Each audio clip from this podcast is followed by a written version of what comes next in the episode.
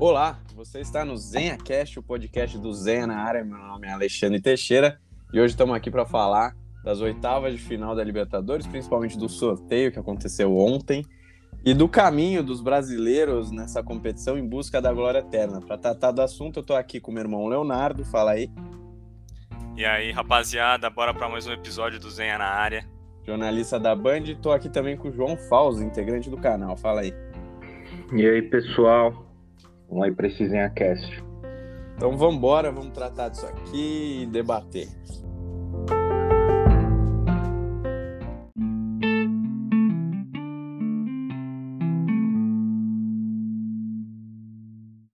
Para começar esse primeiro bloco, então, vamos aqui tratar da ala esquerda, né, da, da, do chaveamento esquerdo da Libertadores. Eu vou chamar para o confronto entre Defesa e Justiça do Flamengo, vou chamar o João para comentar. Fala aí, João.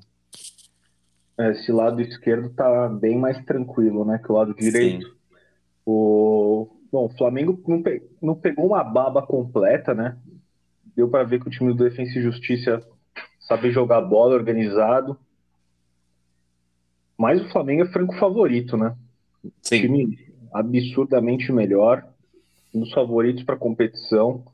Pegou um caminho relativamente tranquilo se comparado a, aos outros brasileiros, né? Só o Fluminense que está parecido. Mas o Flamengo tem toda a chance de passar. O Defensa e Justiça é um time arrumado, era o time do, do Crespo, né? Campeão da Sul-Americana. Uhum. Deu muito trabalho para o Palmeiras, né? Sim. Mas eu não vejo muita chance do Defensa e Justiça passar do Flamengo, não. Time, é muito, o time do Flamengo é muito forte e acho que vai passar sem grandes dificuldades do Defensa e Justiça. Bom, eu também concordo com o João, eu não vejo o Flamengo sendo eliminado pelo Defensa e Justiça, é um time arrumado do BKSS, né?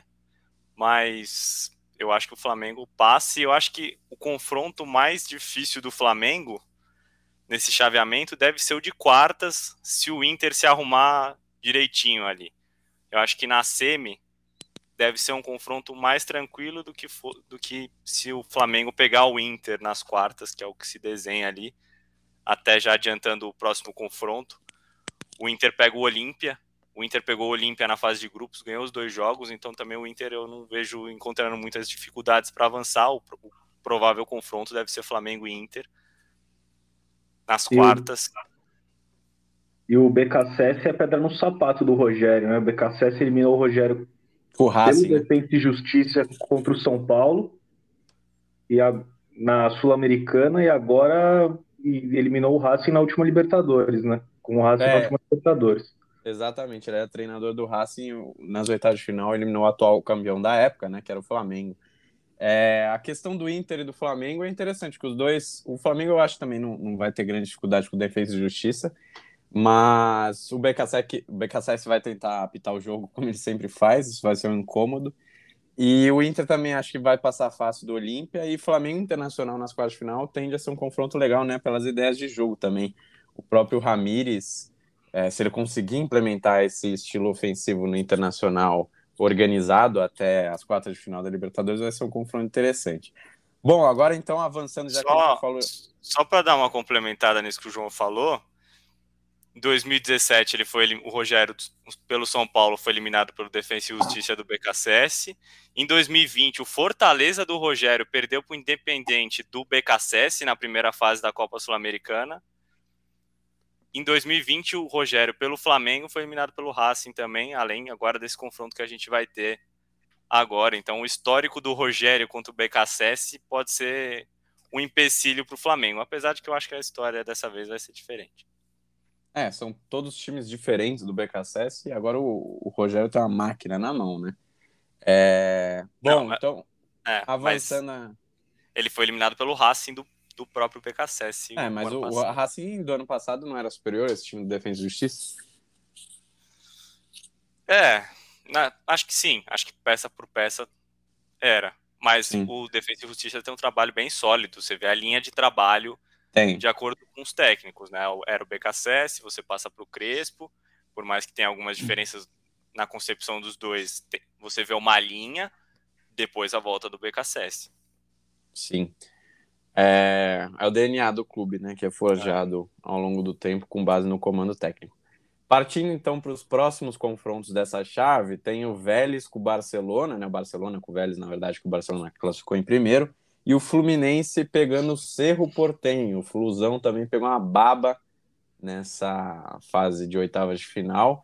E tem um caminho, óbvio, considerado as limitações do clube, mas um caminho bem tranquilo para avançar, né? Óbvio, o, o Barcelona, para mim, desses todos, aparentou ser um, um adversário difícil. O Vélez complicou para o Flamengo um pouco na Argentina e no jogo aqui, em, aqui no Rio de Janeiro, mas não acho que dos argentinos seja o mais qualificado. Vou passar então a, a pergunta para esses dois confrontos e depois o, o João complementa. O Vélez é um bom time também, fez uma boa primeira fase ali de Copa da Liga Argentina, acabou sendo eliminado nas quartas pelo Racing é um time arrumado e pega um Barcelona que foi uma surpresa dessa, dessa primeira fase. Aí ficou no, em primeiro no grupo do, do Boca e do Santos ali. Classificou muito bem. É, é um time que tem um histórico interessante em Libertadores. No ano que, que o Grêmio foi campeão, acabou eliminando o Palmeiras. E do outro, no outro confronto ali de baixo, a questão é quanto o Fluminense pode evoluir, né? Um time bem dependente de Nenê e Fred. Se eles estiverem bem, o Fluminense funciona. Se não, fica mais complicado. Tem uma mescla, tem alguns jovens, o Calegari e tal, mas quanto Kaique. essa equipe. Isso. Quanto essa equipe pode evoluir, ou se ela já atingiu o nível máximo dela de performance, eu acho que o, se eu tivesse que desenhar o próximo confronto ali, seria Barcelona e Fluminense.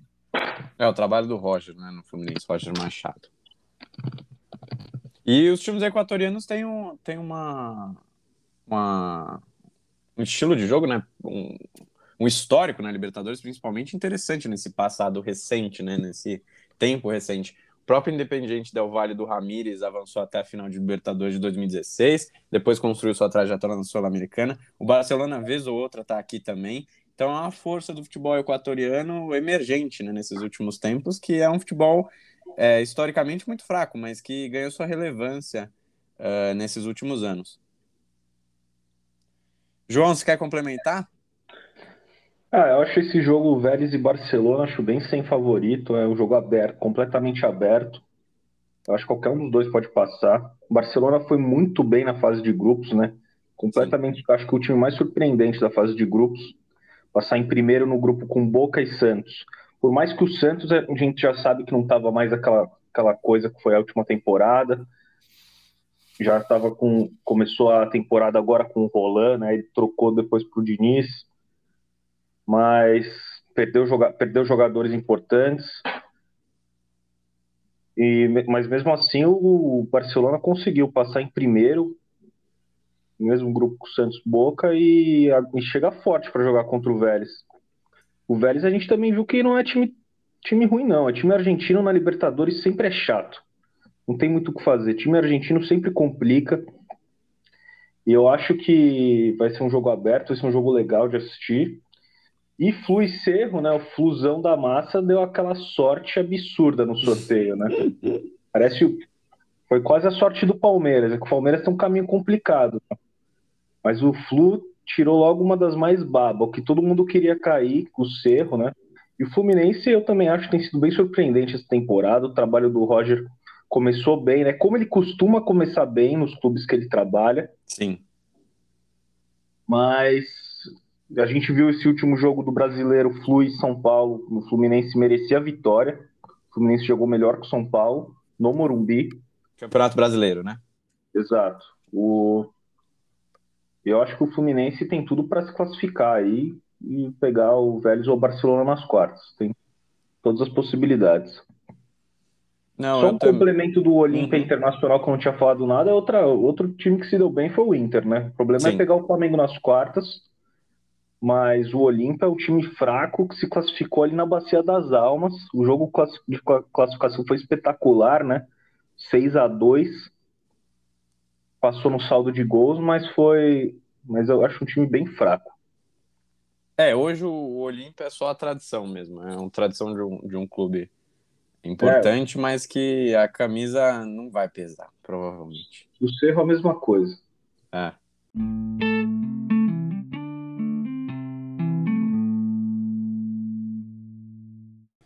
Dando pontapé inicial nesse segundo bloco, a gente vai tratar agora do chaveamento da parte direita, que dos brasileiros tem o Atlético Mineiro, o São Paulo e o Palmeiras. Tem fortes candidatos argentinos também. O Boca nesse, nesse ano um pouco mais fraco em relação ao time, mais com a camisa. O River Plate, que teve problemas de Covid na fase de grupos, mas que tem um time bastante competitivo. E o Racing, que também tem um time competitivo, que propriamente já tinha caído na chave dos, na fase de grupos, né, na, no grupo do São Paulo e acabou classificando em primeiro também muito pelo São Paulo ter aberto um pouco a mão na fase final da Libertadores para poupar os seus jogadores para o Campeonato Paulista. Eu vou começar então com o João para ele analisar os dois primeiros confrontos, né, Atlético Mineiro e Boca Juniors, Argentinos, Argentino Júniors e River Plate, confronto argentino. Olha, o Boca e Atlético vai ser aquele. Vai ser, acho que é um dos melhores confrontos que a gente tem nessa, nessa chave. Talvez o melhor, né? Os dois, duas camisas pesadas do futebol sul-americano. O.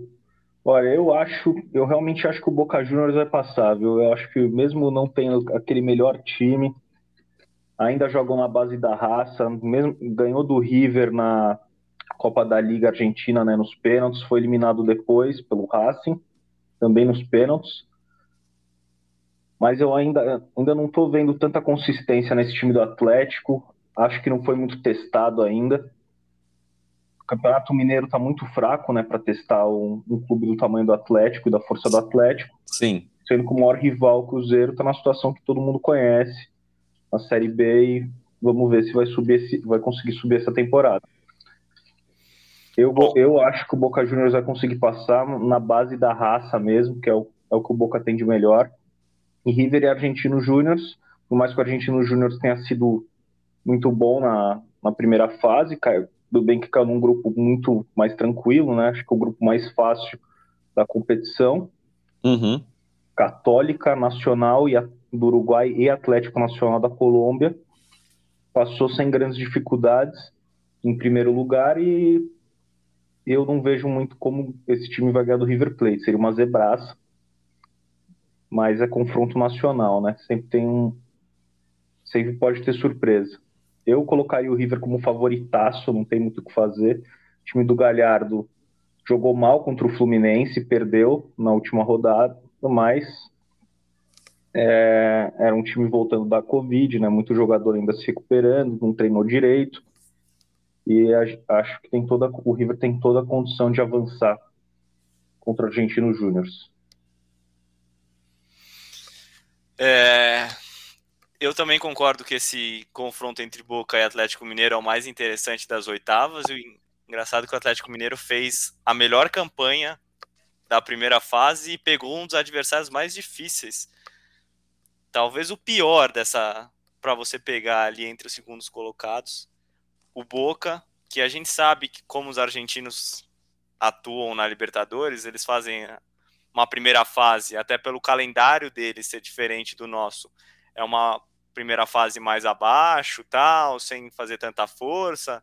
Se classificam ali na última rodada e aí a gente vem para as oitavas e fala: "Não, esse ano o River e Boca não estão tão bem assim". Na hora que a gente vai ver lá pro fim, estão na semi, chegam na final, os dois sabem muito bem jogar esse tipo de competição. Se eu tivesse que apostar, apostaria que o Boca passa nesse confronto.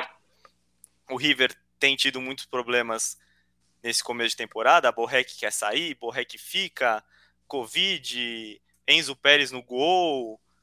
Mas eu também acho que o, o River avança, mesmo pegando um bom time do Argentino Júnior, não é um time bobo, é um bom time, mas acho que deve ficar pelo caminho. A gente deve ter um, um Boca River aí nas quartas, um confronto interessantíssimo. Eu então Júnior do craque Jonathan Gomes. Eu então vou quebrar essa essa doutrina que vocês fizeram aqui. Eu vou fazer uma opinião divergente. Eu acho que o Galo Forte Vingador vai passar sim do Boca Juniors, para desespero dos críticos, com gols de Hulk, enfim. Acho Quer que o time do média, Cuca né? tá querendo fazer média. Acho que o, o Cuca vai, vai dar um nó tático no, no Boca Juniors. O, nó o bruxo Cuca. Cucão. O bruxo Cuca. Cuca é. Ball, lateral na área. Cuca Ball, é. eu acho que ele vai passar. Não, mas falando verdade mesmo, eu acho que o, o Galo passa. E do River e do Argentino Júnior, acho que o River avança. E aí é segurar esse, esse time, né? Porque ele, ele teve problema de Covid, inscreveu poucos jogadores nessa competição, teve que se virar do jeito que deu. É, com tons de drama, colocou o Enzo Pérez no gol, foi eleito até o melhor da partida, uma eleição simbólica também pela atuação. O River venceu aquela partida. É, e acho que nesse ritmo de tango, o, o River vai avançando e vai ser um adversário complicado, principalmente para os brasileiros que estão na outra parte dessa, dessa chave direita. Porque se você tiver principalmente um, um River e Atlético Mineiro nas quartas, vai ser um problema para o Atlético, e se o River avançar, com certeza vai ser um problema para o outro semifinalista. Agora, para também continuar esse papo e trazendo para esse confronto dos brasileiros na parte direita da chave, eu vou chamar o meu irmão para comentar o São Paulo, o Racing, o São Paulo, na verdade, né? Porque o Racing acabou classificando primeiro, e o jogo do Palmeiras também, que acho que desses aqui o Palmeiras se deu bem. Apesar de cair na chave mais difícil, o Palmeiras de novo teve sorte quanto ao, aquele primeiro adversário, né? Universidade Católica. Manda bala. É, mas a sorte do Palmeiras esse ano, diferentemente do ano passado, acaba nas oitavas, né? Sim. Porque depois, nas quartas, independentemente de quem passar de São Paulo e Racing, o confronto do Palmeiras é complicado, e aí na semi, como ano passado, pode pegar um River Plate da vida, pode ser um Atlético Mineiro, só complementando ali na, na parte de cima da chave ali, o Atlético Mineiro não vai ter confronto fácil em nenhuma fase, né? A gente sabe que do outro lado ali, quem sabe teve um confronto de oitavas um pouco mais complicado, um pouco mais fácil, nas quartas dá para dar alguém vai ter uma pode ter um confronto um pouco mais simples. Desse lado aqui, o Galo não, não tem nenhuma combinação que ele tenha um adversário fácil ou mais simples em alguma fase. O Palmeiras pegou a Universidade Católica, o que foi uma benção para o Palmeiras, até pelo momento que o Palmeiras vive que não é bom. O Abel tenta arrumar a equipe, três zagueiros, não vem o, o sistema ou a forma de jogo não vem funcionando da melhor forma possível dentro de outras competições que não sejam a Libertadores. O Palmeiras fez uma primeira fase que ele pegou equipes que erravam muito defensivamente o que para a proposta do Palmeiras é maravilhoso. Só que quando ele teve diante de um time que é o São Paulo, que pode pegar nas quartas, que defensivamente erra pouquíssimo, o Palmeiras foi estéreo, não conseguiu criar. Não conseguia. O ataque do Palmeiras não funcionava. E é o que o Abel vai ter que arrumar. Pode servir como um teste contra a Católica, mas é o que ele tem que arrumar para um possível confronto com o São Paulo. Eu acho que o São Paulo avança também. O São Paulo perdeu para o Racing na fase de grupos, mas com um time bem mexido, com a cabeça em outra competição. O Racing é uma boa equipe, não é um confronto fácil. Mas eu acho que o São Paulo avança e acho que a gente deve ter um Palmeiras e São Paulo aí nas quartas.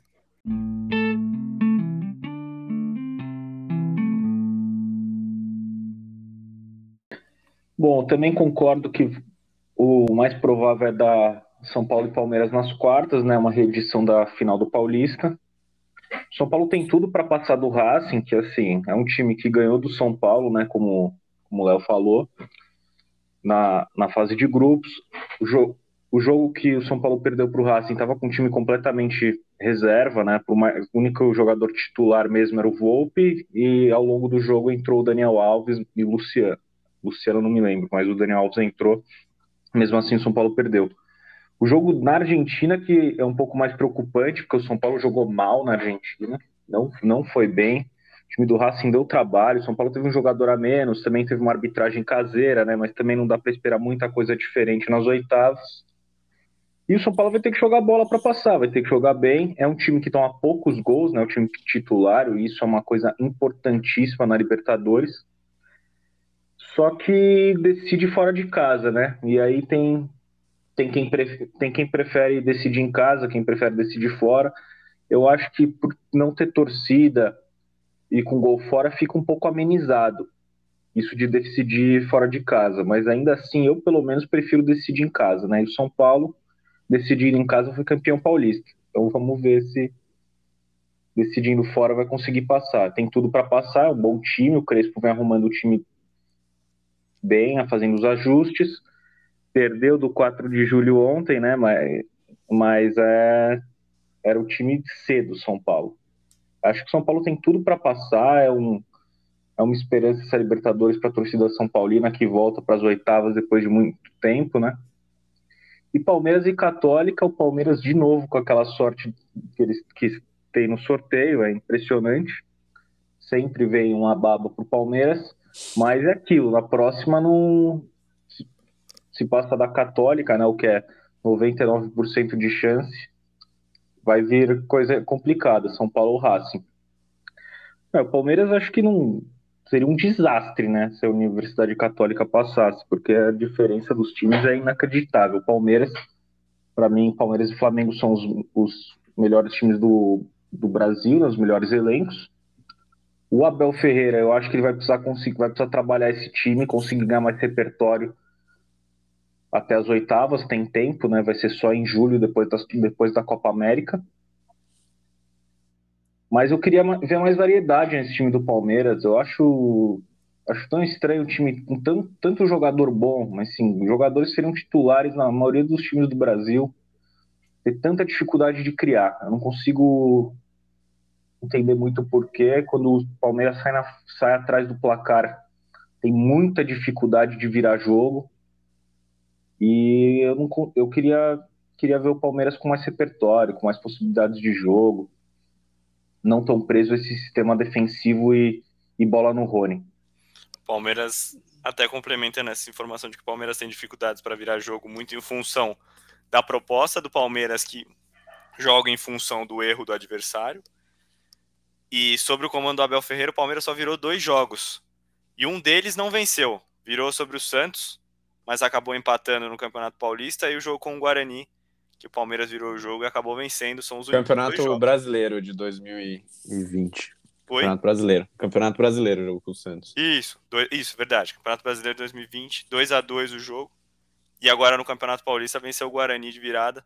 São os únicos dois jogos que o Palmeiras conseguiu virar sob o comando do Abel. É, mas o, o problema do Palmeiras, no caso, é histórico, né? De muito que tem um, um dos melhores elencos do país e não tem uma capacidade ofensiva criativa a, a par ou que corresponda à qualidade em tese do elenco. O João mencionou também aspectos da arbitragem, que a arbitragem caseira preocupa um pouco. Pelo menos nas oitavas de final você tem o advento do VAR, né? O VAR volta para a competição para as fases finais, então a tecnologia tende a dirimir um pouco essa arbitrariedade dos árbitros, né? Pelo menos. O Campeonato Brasileiro no passado, a própria Libertadores, deixa um pouco de dúvida. Acho que, acho que o caseiro ainda acaba continuando, assim. É, mas o, o, que me, o que eu acho que pelo menos é, é um pouco mais tranquilo é que quando a tecnologia é, ela tiver a oportunidade de ser chamada, né, porque são hipóteses taxativas, ela tende a prevalecer um conceito de justiça mais dialogado, né? Menos é, impositivo dos árbitros, mas são também circunstâncias que não não são do jogo completo, né? São circunstâncias bem especiais que o VAR pode ser chamado. Então, óbvio que isso não altera completamente a condução do jogo, que o árbitro vai ter que ter, mas acho que acaba dirimindo um pouco da, das questões prejudiciais mais graves. É, quanto ao São Paulo, São Paulo, como classificou em segundo, tem um problema. O João mencionou que prefere é, decidir em casa. O São Paulo pode ter um problema quanto a isso, porque classificou em segundo. Então, se eventualmente tiver um embate com times que classificaram em primeiro né, ao longo da competição, tende a jogar é, a segunda partida fora. Quanto ao Palmeiras, é o franco favorito para o jogo contra a Universidade Católica, e se pegar o São Paulo nas quartas, vai ter que se reinventar para ganhar, porque todas as partidas contra o São Paulo, São Paulo tem sido uma verdadeira kryptonita no caminho do Palmeiras e o Palmeiras não tem conseguido jogar, não tem conseguido criar e tem sido na maioria dos jogos bastante inferior. Então vai ter que se reinventar, principalmente ofensivamente e tentar errar o menos possível, assim como foram nas últimas partidas, foram decididas na base do detalhe. Só para é... complementar, Posso falar? Manda bala. É, para as fases seguintes, o Palmeiras pode ter Eduardo Pereira da Silva de volta, né? Sim. Agora para as oitavas ainda não, mas para as quartas pode ser que já tenha, depende do, do que o Abel está pretendendo e a forma como ele pretende usar o Dudu. O Dudu pode dar um up ali, digamos, no, no setor ofensivo do Palmeiras e aí acabam todas as desculpas de que ah, tem poucos jogadores para o setor ofensivo, se eu jogar com três homens de frente, eu não tenho reposição, eu não tenho banco, eu começo com todos jogando. Ele ganha uma opção a mais e uma bela opção a mais.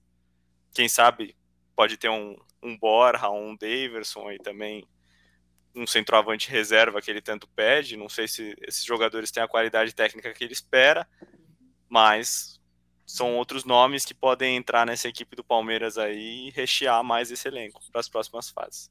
É, Não, a volta eu, eu... do Dudu pode ser importantíssima para o Palmeiras, né? Até porque eu, para mim, o, os, os últimos anos é a era Dudu. Sim, o Palmeiras do Dudu, porque o cara ganhou tudo com o Palmeiras, o cara ganhou tudo, o cara jogou demais, foi melhor jogador nos campeonatos brasileiros, com certeza. Eu acho que faz uma grande diferença mesmo. E o São Paulo vai ter nas oitavas de final o Rigoni, né? Que foi contratado junto ao Elche e esse é a verdadeira incógnita, né? Vamos ver se o Crespo vai arrumar lugar para ele, se ele tem a. O Crespo pedia ele desde que chegou no São Paulo, né? Vamos ver o que esse jogador pode acrescentar. Se ele joga junto com o Benítez, que é outro cara que se machuca demais também, né? Acaba precisando ter reposição para ele. Vamos ver, acho que tem. Acho que é, as oitavas de final estão bem interessantes. As, os possíveis confrontos de quartas estão muito bons se eles se concretizarem, né? Se não der zebra. Mas vamos ver. Pode ter Flamengo e Inter, como a gente falou. Flui Vélez ou Flui Barcelona. Boca River. São Paulo Palmeiras. É muita coisa boa. Né? Então, essa Libertadores promete. Quanto ao Dudu, é, ele passa a ser o jogador diferenciado desse elenco do Palmeiras, né? Ele tá num nível acima, tecnicamente, do resto dos jogadores. É, ele é o, um jogador nesse sentido polivalente no melhor sentido da palavra, né? Não no sentido depreciativo, mas elogiando, porque ele pode jogar tanto pelo meio quanto jogar pela ponta, jogar mais à frente, tentar é, uma opção com, com mais homens no meio, ele pode ser um pouco recuado um pouco, mas é um jogador que adequa e, e sobe o nível um pouco do patamar do Palmeiras, né? você passa a ter um jogador que simbolizou, como o João falou, a era do Duque, foi a era da Crefisa, basicamente ele foi o grande jogador que atuou desde 2015, né, quando a patrocinadora entra, foi sem dúvida nenhuma o jogador do Palmeiras mais importante nesse tempo e um dos jogadores mais decisivos do próprio futebol brasileiro local, né, futebol disputado no Brasil. É... Quanto aos atacantes, eu, para complementar a resposta do meu irmão, eu afirmo categoricamente que não, eles não são os jogadores que o Abel Ferreira está querendo. O Borja, quem sabe, tem um pouco de sorte, mas o Davidson, para mim, é caso perdido. É... Eu acho que ele deve usar. Pelo menos o Borja, eu acho que ele vai usar. É, eu acho que ele vai usar para fazer o 9 dele, paredão, né? Para ter um mesmo Exatamente. estilo de jogo que o talvez o Felipão é, trouxe para gente em 2018, eu acho que o Abel Ferreira tende a se aproveitar desse 9 parado, postado no ataque, principalmente para a bola longa, ele acabar escorando, tentar matar, segurar essa bola, visando sempre os jogadores que vêm de trás. Mas é, acho que. Fala aí. Não, é que o Luiz Adriano não vai aguentar jogar todos os jogos também. Né? Também né? não. Esse ano é uma loucura. O São Paulo e o Palmeiras são os times que tiveram o pior calendário até agora, né? São os que jogaram mais jogos, eu acredito. Tava naquela maratona de três jogos por semana. O Flamengo não teve uma maratona tão intensa assim quanto São Paulo e Palmeiras. Mas eu acho que o ano inteiro vai ser complicado, né? Porque agora já começou a Copa do Brasil também, aí vai ter Libertadores e Brasileiro junto. Então, querendo ou não, vai precisar ter, vai precisar ter reserva, sim. Pode ser que o Davidson seja utilizado mesmo ou o Borja o que para o torcedor palmeirense pode ser, pode ser uma tristeza, né? Mas, mas o torcedor São Paulino também tem que jogar com o Pablo, né? Sim. As coisas são, coisas são complicadas no time brasileiro. Como diz meu amigo Giba aqui no Zé Cast passado, o glorioso Pablo. É, um cara esforçado pra caramba, né? Isso é um cara esforçado, bom de grupo, mas de bola é dureza, meu. É complicado. Não, é, o único calen... a única, folga no calendário, e folga entre aspas, é a questão da Copa América, né? Que vai ser disputada e pode dar um certo. Porque vai suspender as competições também sul-americanas, então pode trazer um, um tempinho extra para quem quer trabalhar em funções primordiais, né? Os próprios, os próprios treinadores que precisam adequar é, as propostas táticas e principalmente ofensivas, que Abel reclama que não tinha tido tempo para trabalhar com nada. Talvez ainda com essa folguinha, pelo menos ele ganhe um pouquinho mais de calendário para tentar se esforçar e tentar trazer um padrão ofensivo para o Palmeiras. É, acho que mais ou menos também, porque, por exemplo, Gomes vai ser convocado. Não, jogar. exato. É folga entre aspas, porque eles acabam perdendo os jogadores, né? Mas pelo menos você. A mão que dá é a mão, a mão que tira é a mão que dá. Então você tira jogadores, mas também dá um tempo para trabalho. É, você deve ter alguns jogos de Brasileirão aí nesses meses Sim. de semana também para acelerar um pouco o calendário. Eu, espaço para treinar vai ser uma coisa meio escassa, a menos que você seja eliminado das principais competições do país, eu acho. É, a questão é que você já não vai ter aquela maratona é, ferrada de jogos de parece NBA, né? De você ter dois, três jogos por semana. E então você vai reduzir um pouco essa quantidade e sua capacidade, pelo menos, de dar uma orientação um pouco mais acentuada, é maior.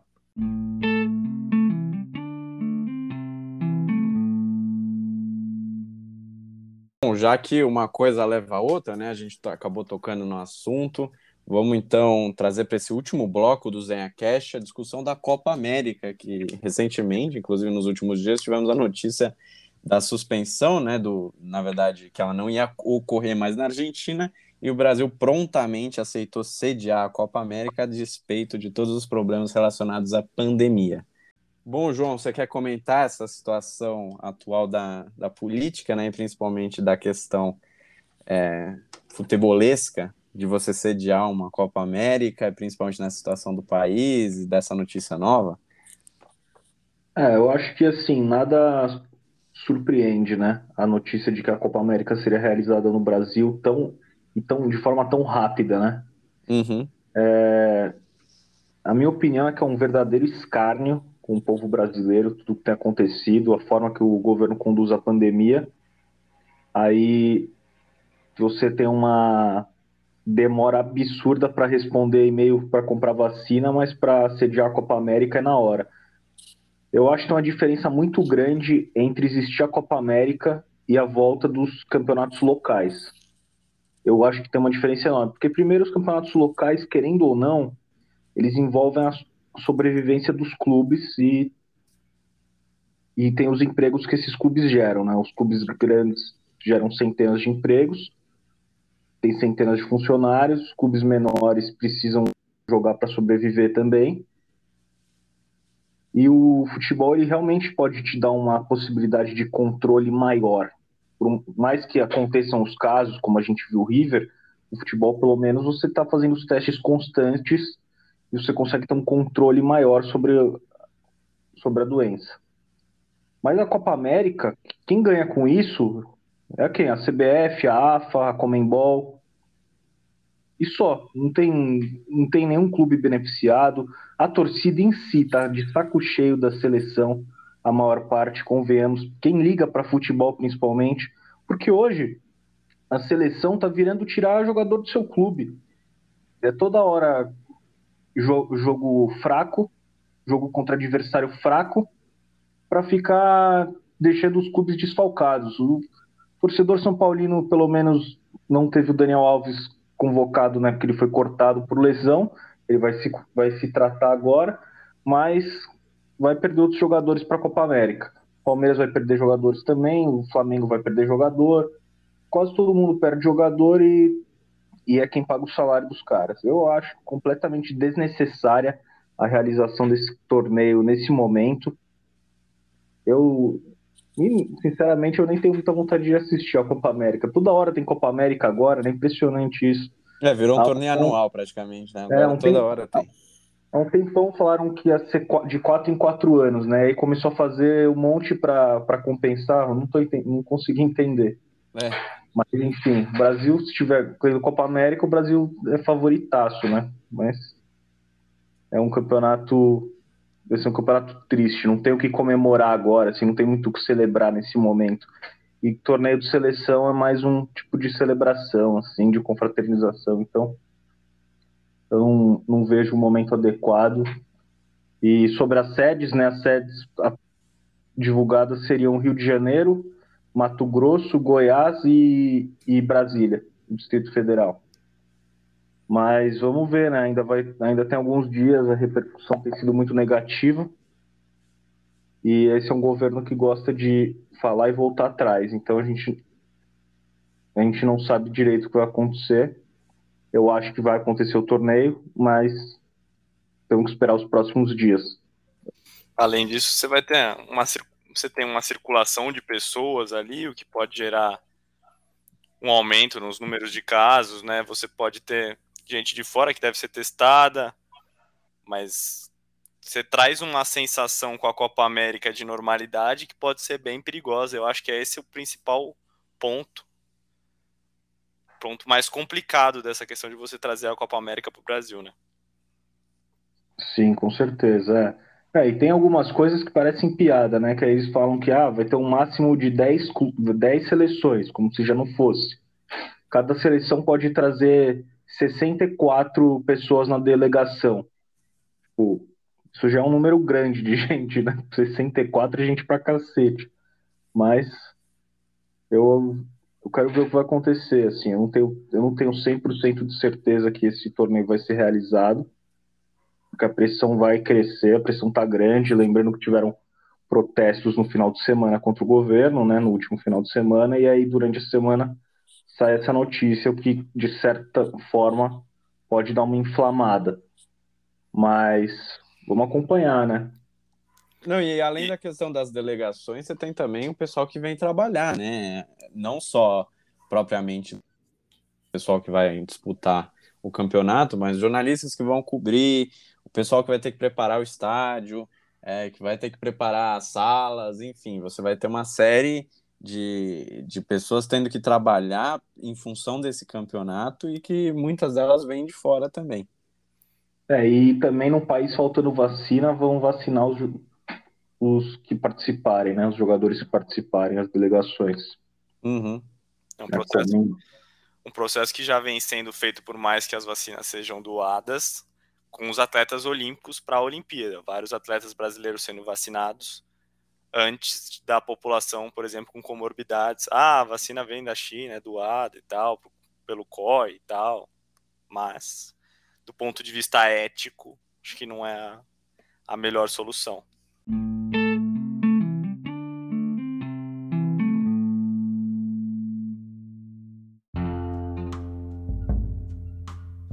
E o ZenhaCast sobre Copa América e sobre sorteio da Libertadores vai ficando por aqui. A gente se despede. Espero que vocês fiquem também sintonizados para as próximas novidades que a gente vai soltar aqui, principalmente os próximos ZenhaCasts que já estão em processo de gravação.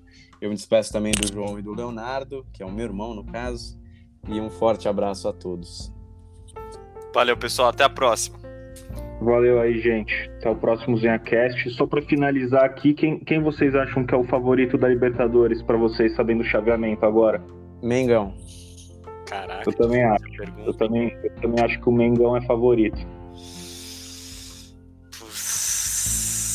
Ah, eu vou de. Eu Vai de, Católica, boa até. Eu vou de River Plate. eu vou de River Plate. Então, dois votos para o Mengão e um voto para o River Plate.